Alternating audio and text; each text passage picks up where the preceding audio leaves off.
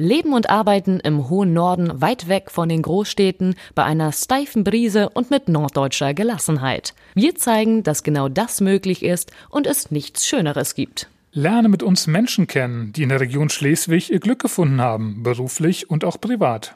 Nu geidert los.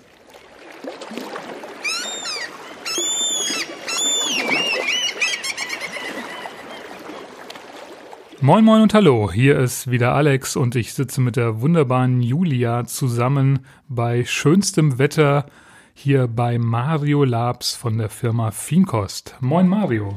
Moin, hallo. Schön, dass wir heute bei dir sein dürfen. Und für alle, die Mario noch nicht kennen, bitte ich jetzt Julia einmal ihn kurz vorzustellen.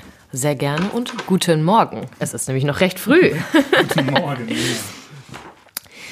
Ja, ich stelle mal Mario Labs vor. Mario Labs ist 1988 in Behrendt bei Schleswig geboren, hat mit 16 Jahren seine Ausbildung zum Koch begonnen. Nach der Ausbildung hat er Stationen in Frankreich, Hamburg und in der Schweiz gemacht, oft in Sterne-Restaurants und sich dabei bis zum Küchenchef hochgearbeitet.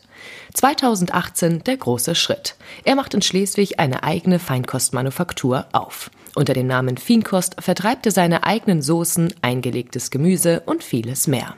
Sein größter Erfolg bis jetzt seine Produkte stehen in knapp 20 Rewe-Geschäften in Schleswig-Holstein.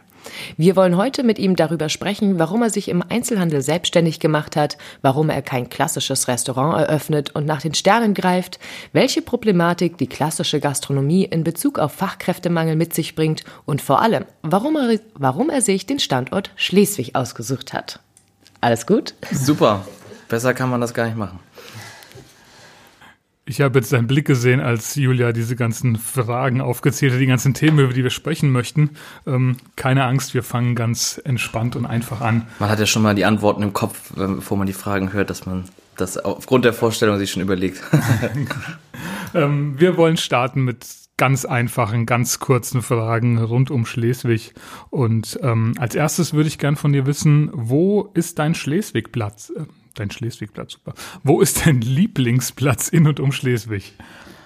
Also tatsächlich würde ich sagen, immer irgendwo da, wo Wasserzugang ist, ne? Also nahe Schlei, das ist halt immer schön. Ob es jetzt am Hafen ist oder ein bisschen da, wo ruhiger ist, aber das finde ich halt ziemlich geil, wenn man so ein bisschen aufs Wasser gucken kann. Ja, sehr schön. Und was ist dein Lieblingsrestaurant? Oh, das ist schwer. Das ist wirklich schwer, weil wir haben wirklich ein, zwei gute Restaurants. Ähm, ich glaube, wenn ich jetzt Besuch hätte, würde ich die Leute ins Strandleben einladen zum Beispiel. Aber wir haben mittlerweile auch ganz geile kleine Streetfood-Sachen, so wie zum Beispiel den Veggie-Kebab im Stadtweg, der ist ganz geil. Ähm, da gibt's ganz gute Orte. Also Schleswig hat sich kulinarisch auf jeden Fall gemacht in den letzten Jahren, muss man sagen. Was ist denn dein Lieblingsevent in Schleswig? Also, das, da gibt's ja auch viel. Wir haben ja Swing City, wir haben den Lampion Corso. Ähm, ach, das ist, ich mag das einfach gerne, wenn, wenn sich in der Stadt einfach was tut. Ähm, jetzt so den speziellen Event habe ich da gar nicht. Ist einfach schön, wenn sich die ganze Stadt verkleidet, die Leute gut drauf sind und äh, ja, ein bisschen irgendwie was draus gemacht wird. Das gefällt mir am meisten so.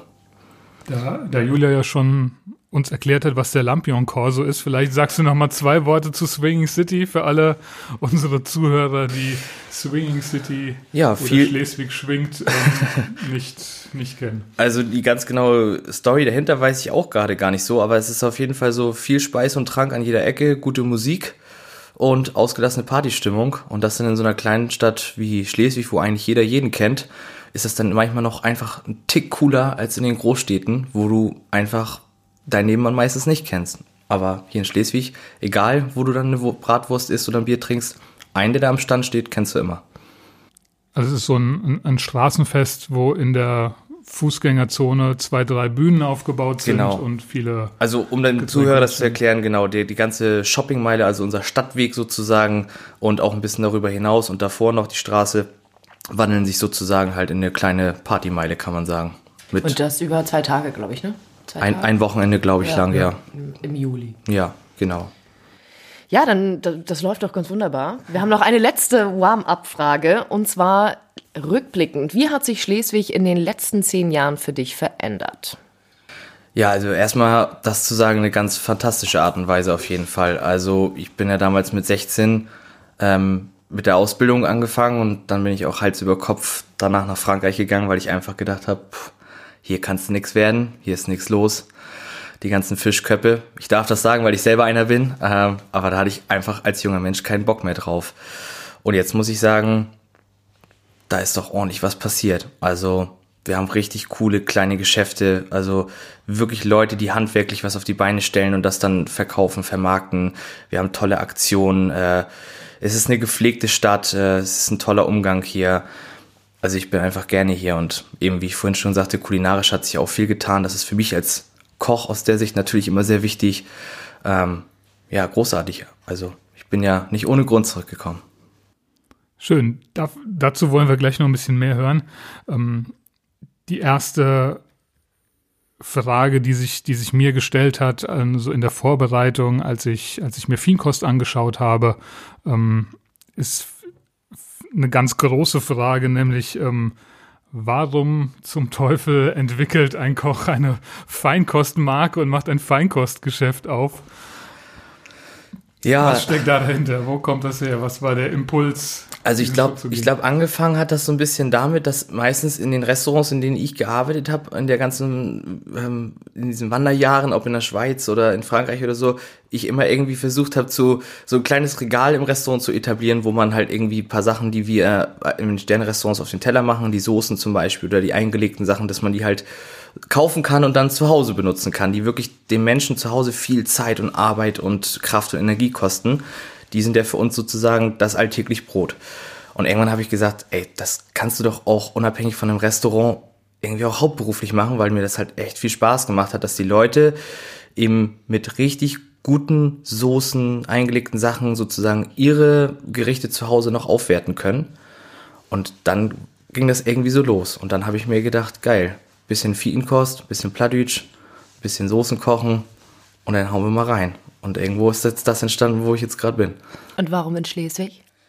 ich meine, du warst, äh, du warst überall, aber warum jetzt in Schleswig? Also ich, ich will das nicht negativ sagen. Nein, also das Ding ist, ich, also als ich als junger Mensch Hals über Kopf das hier alles stehen und liegen lassen habe, ich bin ja auch wirklich dann teilweise, ohne mich von einigen Menschen zu verabschieden, einfach äh, losgezogen quasi in die weite Welt hinaus oder zumindest in Europa die weite Welt. Ähm, und habe ich gedacht, naja, als junger Mann hat man vielleicht mal irgendwo Heimweh. Und habe ich gedacht, mit dem Alter wird das halt weniger, dass du dich dann irgendwo erdest und dann niederlässt. Aber je länger ich weg war, desto mehr Heimweh habe ich bekommen. Ja, und wie halt schon gesagt, die Stadt hat sich wirklich absolut positiv hier entwickelt. Ich habe immer noch alte Freunde hier, die Familie wohnt natürlich auch noch hier. Und da habe ich dann gesagt, auch mit der Unterstützung im Background natürlich, mein Papa handwerklich, meine Mutter mit immer ein paar warmen Worten. Da habe ich gesagt, nee, ich muss, ich muss das hier machen und hier akzeptieren mich die Leute so, auch wie ich bin. Und ja, dann gab es eigentlich für mich überhaupt gar keine andere Möglichkeit, weil ich das auch gar nicht anders wollte und bin dann halt wieder mit Sack und Pack zurückgekehrt. Du bist ja jetzt über ein Jahr in Schleswig mit deinem, mit deinem Laden.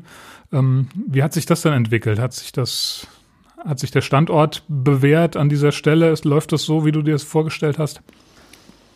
Ähm, ganz zu Anfang war ich natürlich sehr euphorisch und enthusiastisch, wo ich gedacht habe, geil, das, das wird jetzt hier. Alle haben auf mich gewartet, ja, jetzt bin genau. ich da und jetzt kommen ja, sie alle, so, genau. Die Schleswiger haben nur darauf gewartet, dass Mario Labs zurückkommt. Und da wird man dann aber auch schnell nach ein, zwei Monaten ganz schnell geerdet, dass das nicht so der Fall ist. Und das ist natürlich viel harte Arbeit, wie es, glaube ich, in jedem Business ist. Aber es ist dann schon schön zu sehen, wie viele Kunden wirklich mittlerweile nach diesen ein Jahr und ein paar Monaten, die es jetzt sind, wirklich zu Stammkunden gereift sind. Und jetzt, wo wir auch so ein bisschen unser Angebot erweitert haben, dass wir Speisen so ein bisschen anbieten, haben wir wirklich echt einen großen Zulauf, weil ja, die Leute stehen halt einfach wirklich immer mehr auf ehrlich, ordentliche, gute, nachhaltige Küche.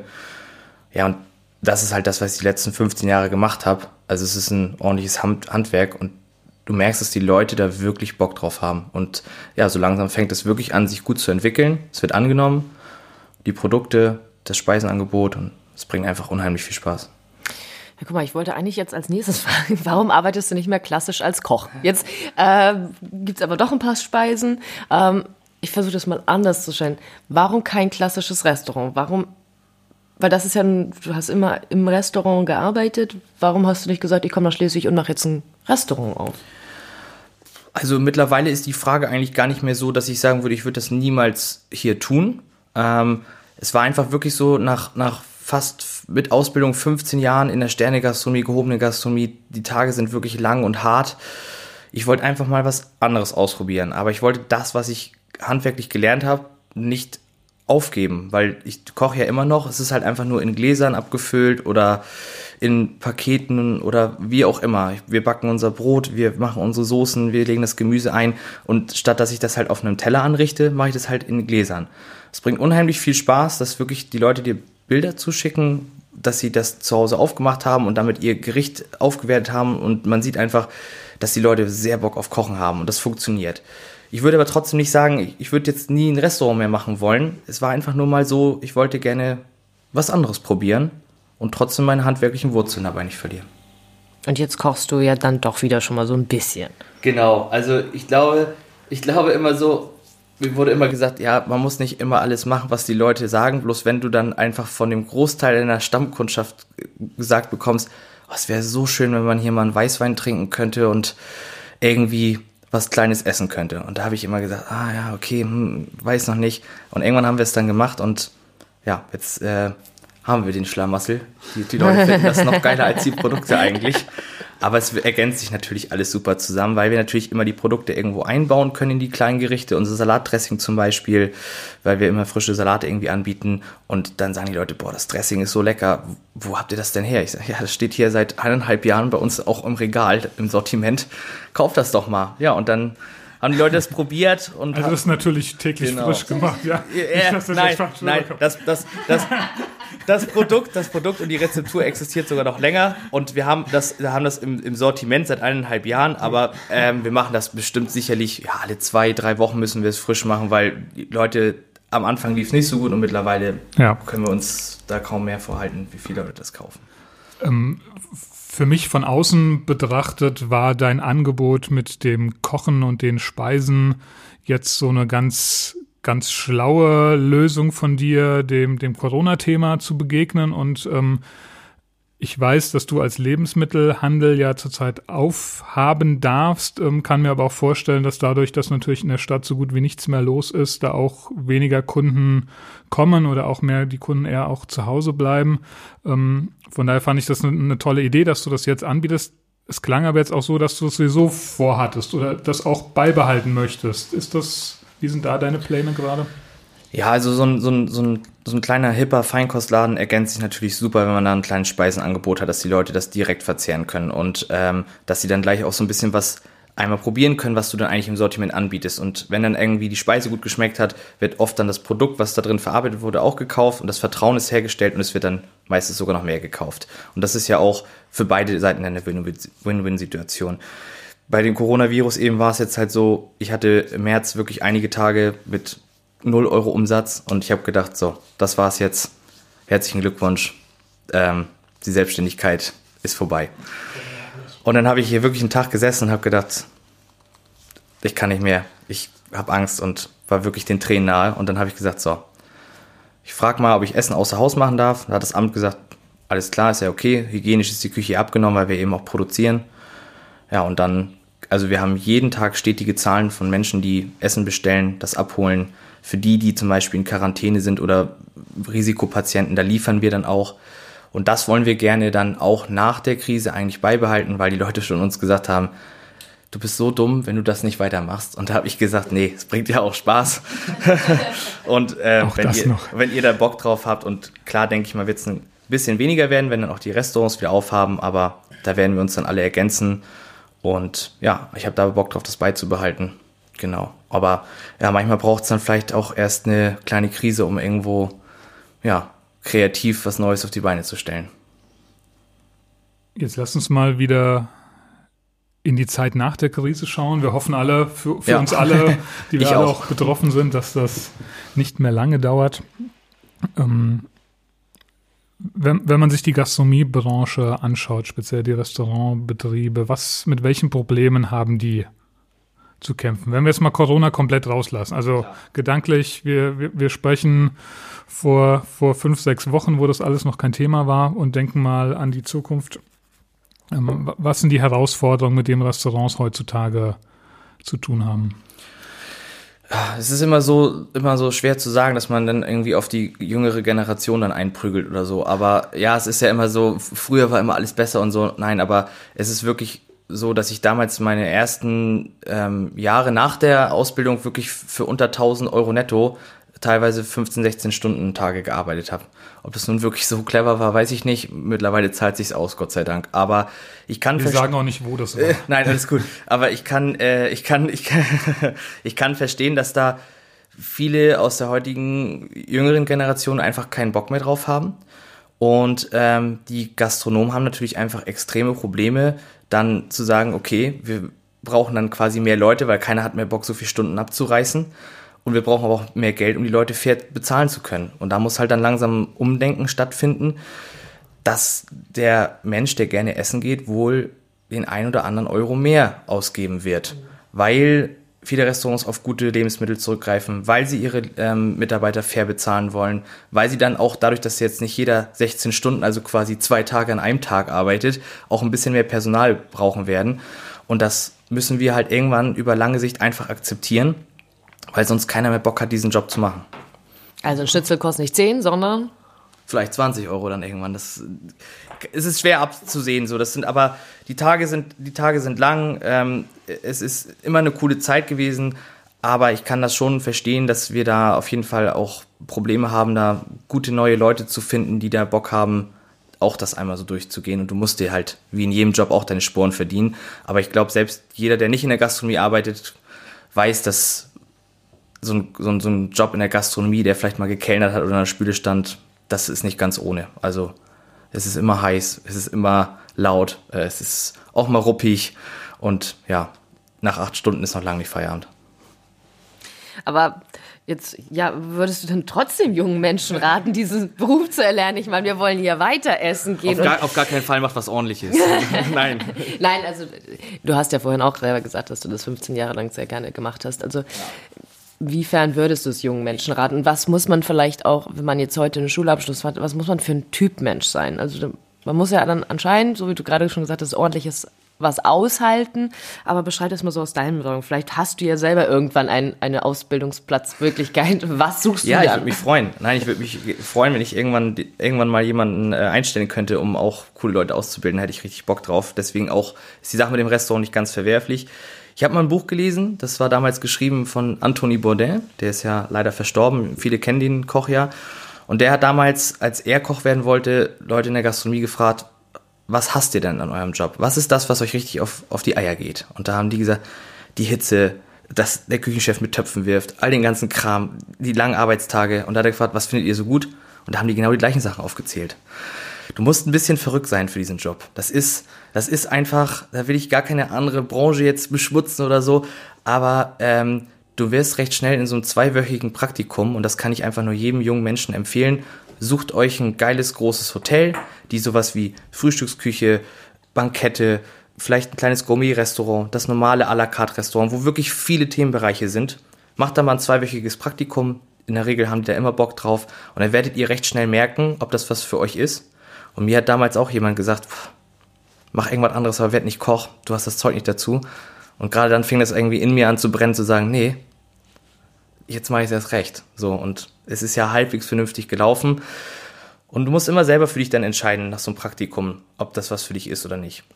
Aber ich kann das immer nur jedem empfehlen, weil letztendlich wir hatten immer eine coole Zeit. Der Zusammenhalt mit den Menschen, das sind Leute, die lassen dich nie hängen. Die sind immer für dich da. Das ist wie eine zweite Familie. Also du verbringst mit denen fast mehr Zeit als mit deiner eigenen Freundin oder deinen Eltern oder sonst wem, weil du wirklich teilweise 14, 15 Stunden da stehst. Ja, und an den Feiertagen, wenn andere essen gehen, ja, äh, muss das genau. Essen ja auch auf den Tisch Aber kommen. das darf man immer nicht so, nicht so krass sehen. Also als ich damals angefangen habe, da war das so, dass viele Supermärkte immer noch um 18 Uhr oder vielleicht 19 Uhr dann Feierabend gemacht haben. Ich meine, wenn man sich jetzt umguckt, da wird auch teilweise bis 23 Uhr oder sowas irgendwie gearbeitet. Selbst hier in der Kleinstadt. In den Großstädten ist es noch, noch krasser geworden mittlerweile. Die, die, die Supermärkte zum Beispiel oder kleinere Shops haben am Bahnhof oder Flughafen haben rund um die Uhr teilweise fast geöffnet.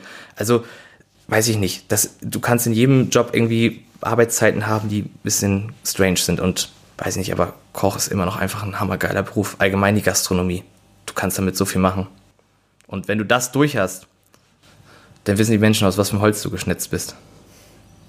Weil du gerade gesagt hast, man kann so viel damit machen. Welche Karrieremöglichkeiten hat man denn als Koch, außer in einem Restaurant zu arbeiten oder einen Feinkostladen aufzumachen? Oh, also da, die Möglichkeiten, ich glaube, wenn ich die jetzt alle ausführen würde, dann würden wir wahrscheinlich in zwei Stunden hier noch sitzen. Aber ähm, ob man dann selber später eines Tages in den Handel geht, wie ich es jetzt gemacht habe, oder für ähm, zum Beispiel Großbetriebe ähm, arbeitet, wie jetzt die, die die Gastronomen beliefern. Ähm, keine Ahnung, ob du in die Ökotrophologie gehst, also die Lebensmitteltechnik zum Beispiel. Ähm, also es hat ja wirklich so viele Möglichkeiten. Es ist eine fundierte Ausbildung, wo du wirklich Disziplin lernst, wo wirklich die, die Basics, die du, die du brauchst, um dich im Leben durchzuboxen, lernst. Und ich meine, einfach, wenn du dann einfach auch nur ein tolles Date hast und für eine schöne Frau kochst, weil du einfach gut kochen kannst, ist das ja auch schon viel wert. Aber letztendlich ist es einfach so, dieser Beruf ist wirklich ein super Baustein für ganz, ganz viele Sachen. Und gibt es auch ähm, vielleicht mal als kleinen Tipp gute Ausbildungsmöglichkeiten hier in der Region Schleswig, wo du sagst, also vielleicht muss es nicht gleich die große Welt sein, sondern ja, also ich meine, man sieht's, das war schon zu meiner Zeit damals so, da muss ich auch nochmal ein großes Lob an das Waldschlösschen aussprechen zum Beispiel.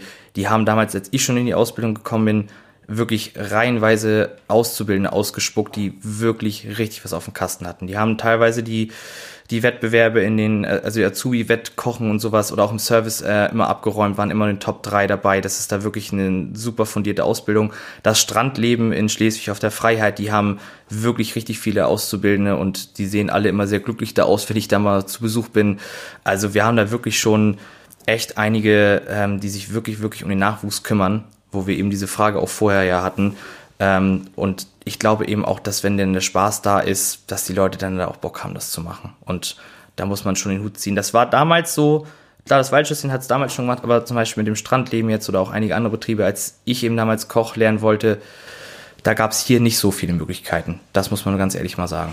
Wie ist das ähm, auf den, das würde würd mich jetzt gerade brennend nochmal interessieren, wie ist das mit den Produkten in der Region? Also wie vielfältig ist das? Kriegst du äh, das vielleicht auch anders als von äh, vor 15 Jahren? Oder?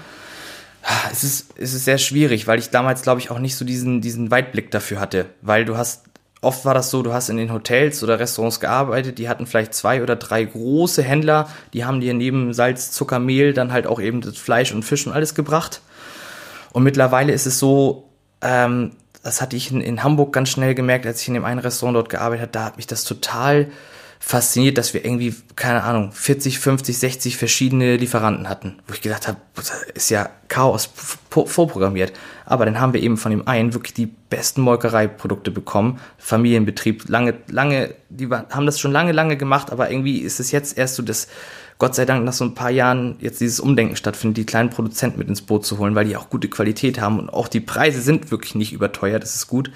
Und dann hatten wir von einem, da haben wir nur das Lammfleisch gekriegt und von dem, da haben wir eine Dame gehabt, die hat nur, das war nur eine Kräuterhexe, die hat wirklich nur Kräuter gezupft den ganzen Tag und gesammelt und die an die Restaurants verkauft und und dann hattest du halt einfach gar keine Produkte mehr von der Stange, sondern du hattest auch mal eine krumme Karotte oder eine schiefe Gurke, aber der Geschmack,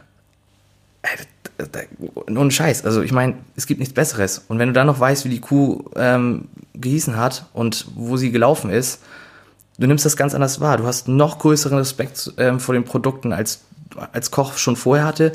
Aber es ist einfach noch was ganz anderes. Du gehst damit ganz anders um. Das ist total schön. Also da könnte ich jetzt ewig weiter schwärmen.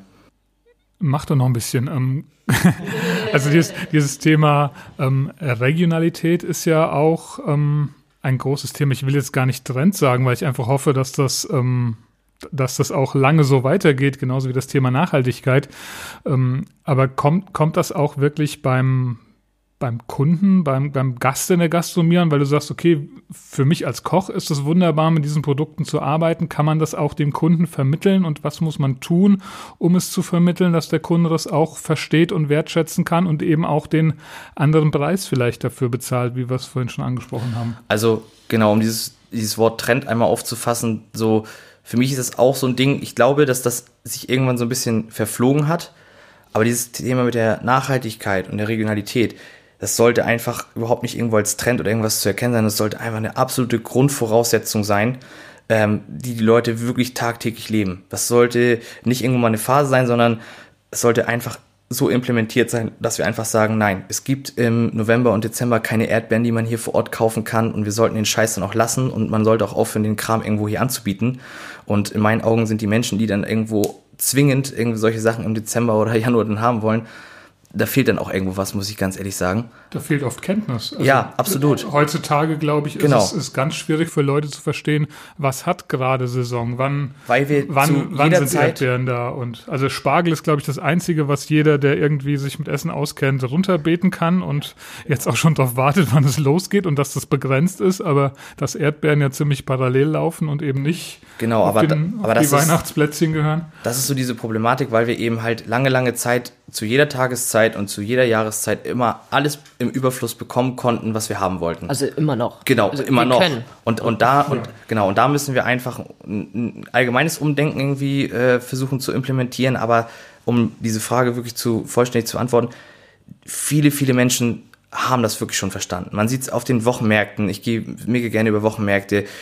Also du musst, du kannst dann, wenn du da hinten hinterm Tresen stehst, den Leuten nicht irgendwas erzählen. Die haben wirklich Ahnung. Die, die wissen, was sie haben wollen und ähm, fragen dich dann irgendwelche speziellen, spezifischen Fragen über das Produkt, wie das aufgewachsen gehalten wurde oder so.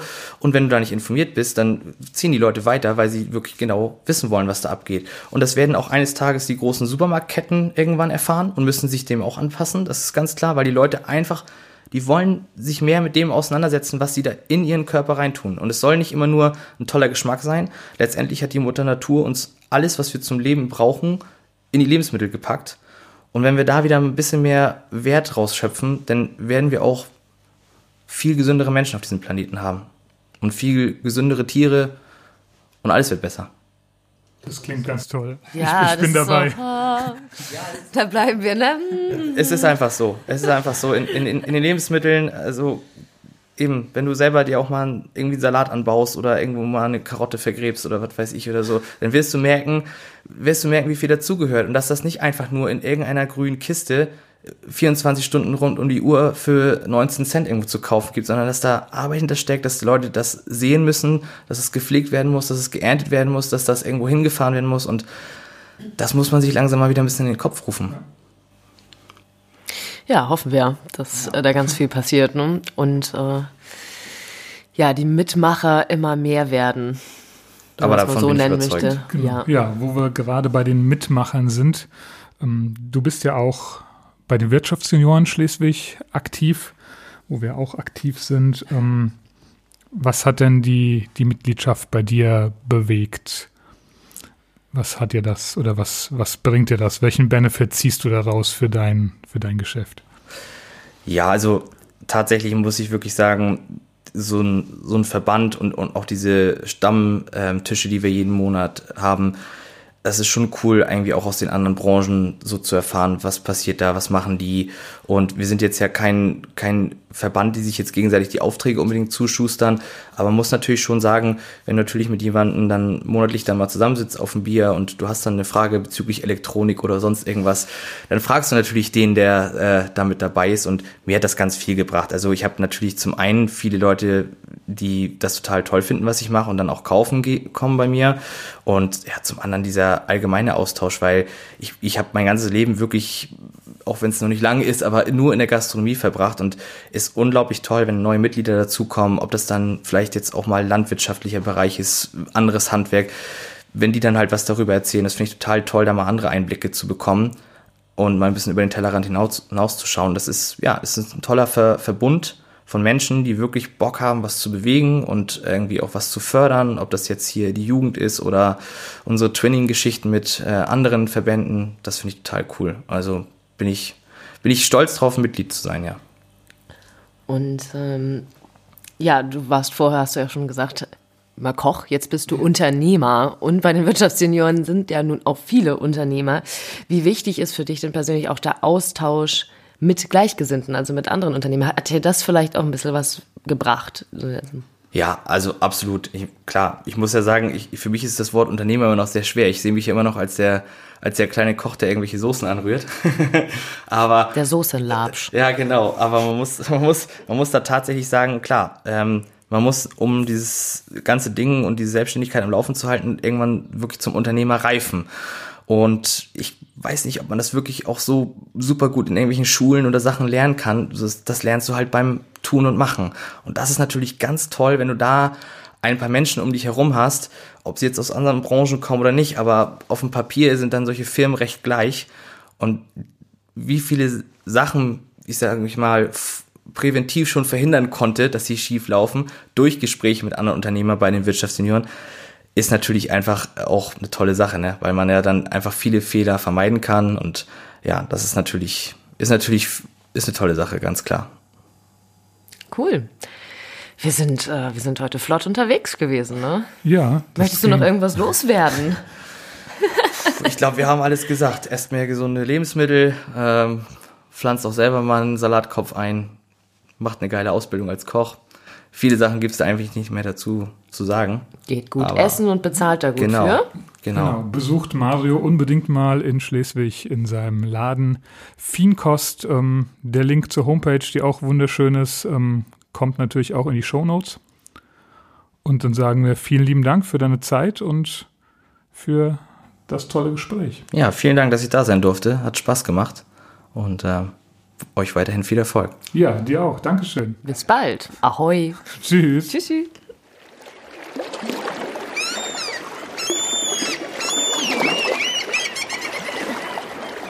Das war eine neue Folge des Karrierefjord Podcasts. Einem Projekt der Wirtschaftsjunioren Schleswig. Wir freuen uns über euer Feedback, Anregungen und Empfehlungen für zukünftige Gesprächspartner. In diesem Sinne, ahoi und bis zum nächsten Mal.